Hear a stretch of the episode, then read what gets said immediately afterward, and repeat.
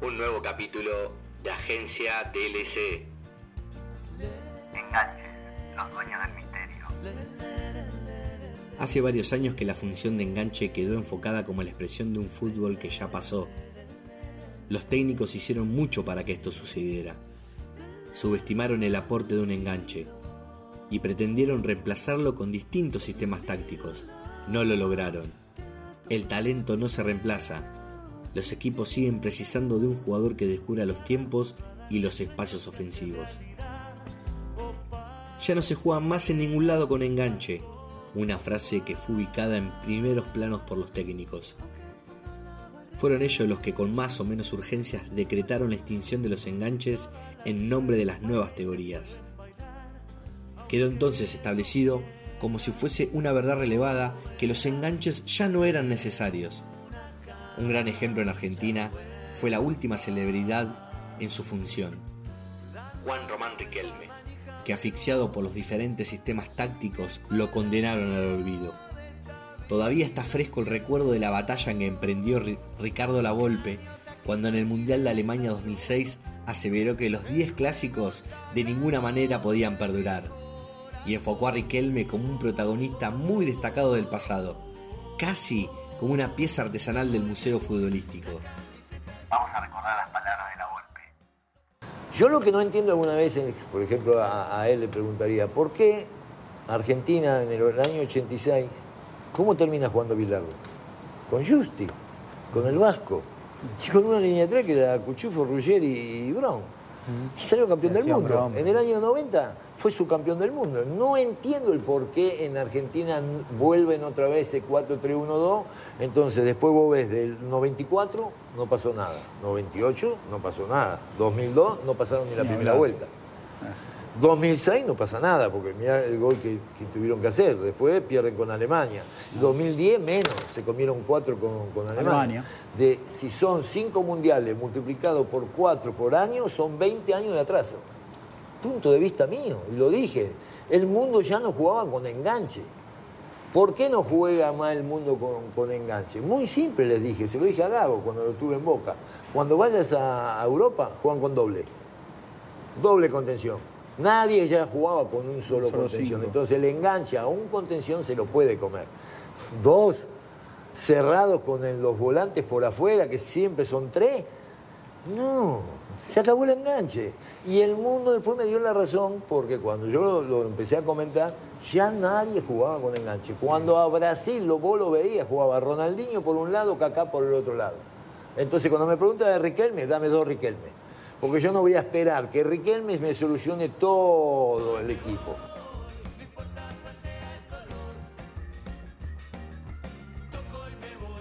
El tiempo pareció darle la razón a la Volpe.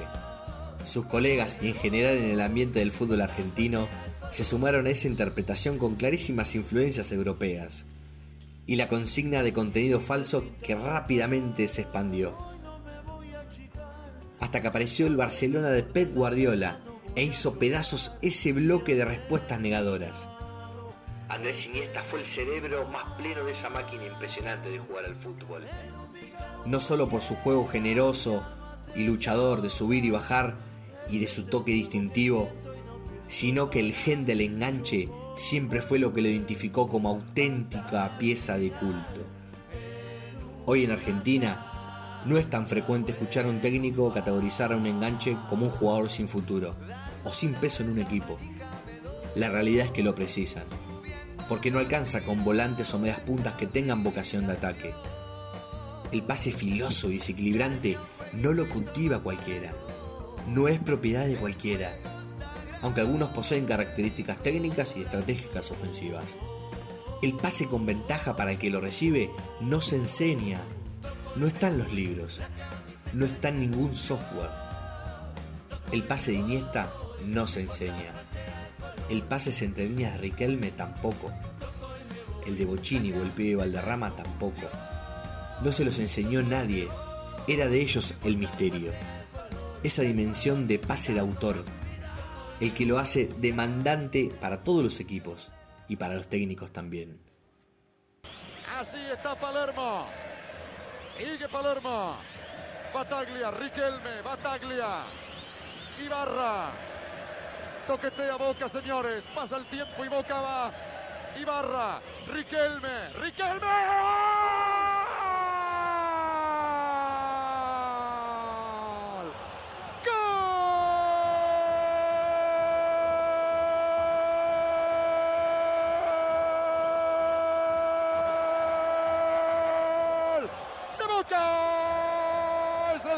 Fútbol argentino.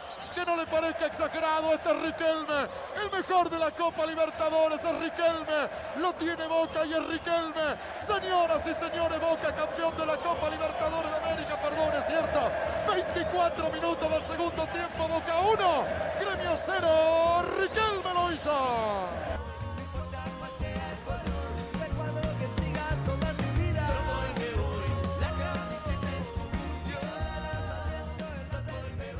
Porque la calidad del pase simplifican la gran complejidad del fútbol, que es la construcción y el hallazgo de los espacios. Sin espacios no hay fútbol. Hay lucha, hay combate, hay choque, hay tumulto. Por lo que hoy se vuelve a reivindicar a los jugadores capaces de encontrar lo más imprescindible del fútbol de todos los tiempos, el espacio. La pelota al espacio. Para que el jugador pueda llegar liviano a buscar a ella. Parece simple ejecutarlo. Naturalmente no lo es. Es simple para el dueño del misterio, para el que piensa y resuelve antes que el resto, para el que adivina antes que el resto. Transferir ese don es parte de una magia que no existe, porque no se transfiere el talento y tampoco se reemplaza con esfuerzos y voluntarismos como imaginan o imaginaban los técnicos al aplicar esa teoría de no uso enganches. Siguen siendo protagonistas relevantes los enganches. No los que se la dan de enganches o prestamistas ocasionales de pelota. No los que te dan ese pasecito al pie. Los enganches con categoría de tal son los que enriquecen el equipo. Los que clavan puñaladas en el área rival. Los que meten ese pase gol. Los que abren caminos donde hay barro los que descubren los espacios donde otros nunca los descubrirían. Arrojarlos al olvido es un acto de insensatez futbolística grave. El fútbol no se renueva ni se potencia tirando los enganches por la ventana. A veces también se renueva observando el pasado. Y en este año en especial, donde se iba a realizar la décima investidura del Salón de la Fama, le dejamos un mimo a aquellos número 10 llevan muchos años viviendo entre nosotros. Y aunque los hemos visto crecer, jugar y brillar en este mundo, todavía nos preguntamos, ¿de qué planeta vinieron? Son criaturas fantásticas, capaces de transformar el ambiente, dominar las mareas y sin importar su tamaño, avanzar como gigantes. Quizá por eso nos parezcan geniales, porque hay algo en su cabeza, en sus ojos y en su alma que los vuelve inmortales. Ahí lo tiene Marabona, lo marcan dos, pisa la pelota Marabona, arranca por la derecha el genio del fútbol mundial y es el tercero a tocar para Borruchaga siempre Marabona, genio, genio, genio, ta, ta, ta, ta, ta, ta, ta,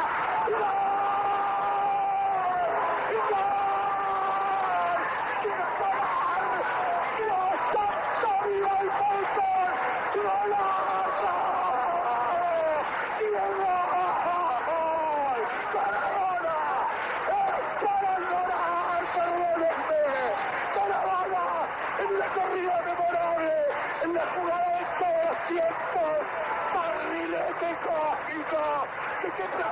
Para dejar el cabinetante inglés, para que el país se opulle apretado, gritando por Argentina.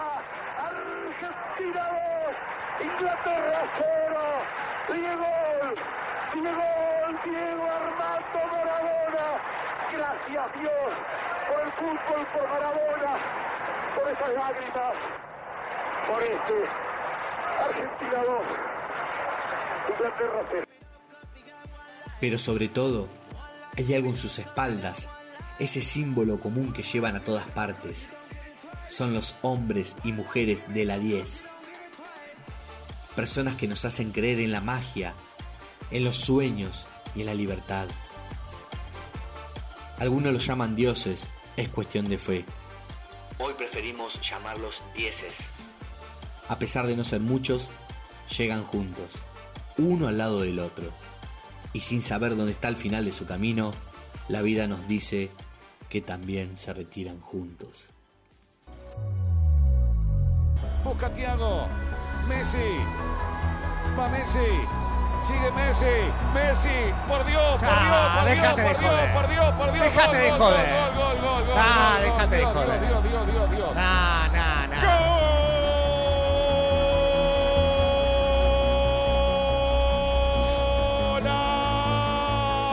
Barça, lo hizo Messi, lo hizo Leo, lo hizo Messi, qué golazo, por Dios. Qué golazo, por Dios, qué golazo, por Dios. Gracias, Leo, por tantas alegrías, por tantas emociones, por tanto fútbol, señores. Ataca Argentina, la tiene Messi, Messi, Messi, Messi, Messi, Messi, Messi, Messi, Messi, Messi, Messi, ¡Gol!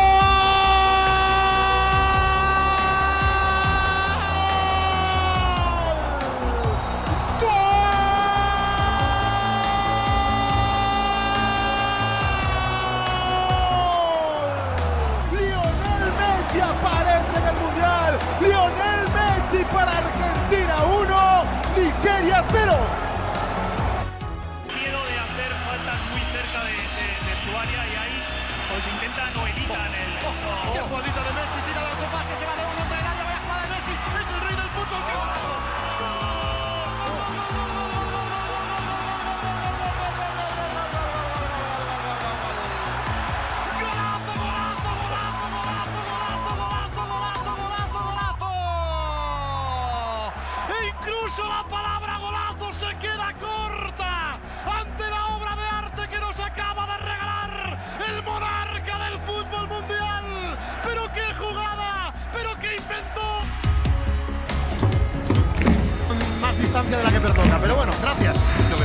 Va Messi, va a buscar portería.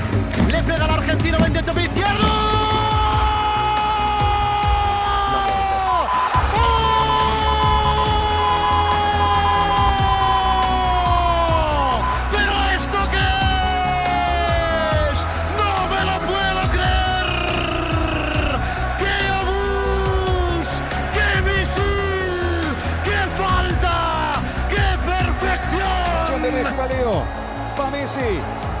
Encara Messi.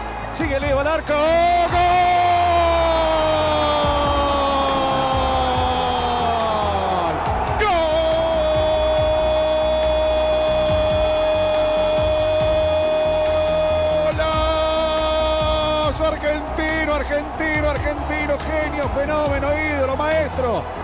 Golazo de Messi! Uno más y no pedimos más. Aparece Leo, aparece Messi.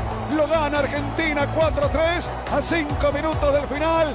Qué lindo que es ganarle a Brasil. Lo hizo Messi, 3 de él.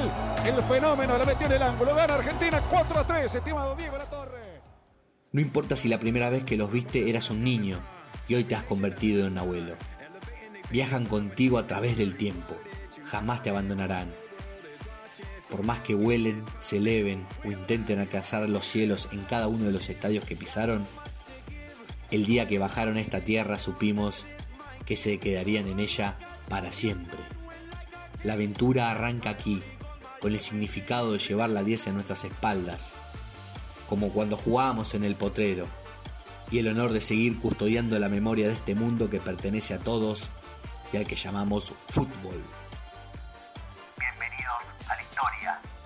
Bienvenidos a la magia.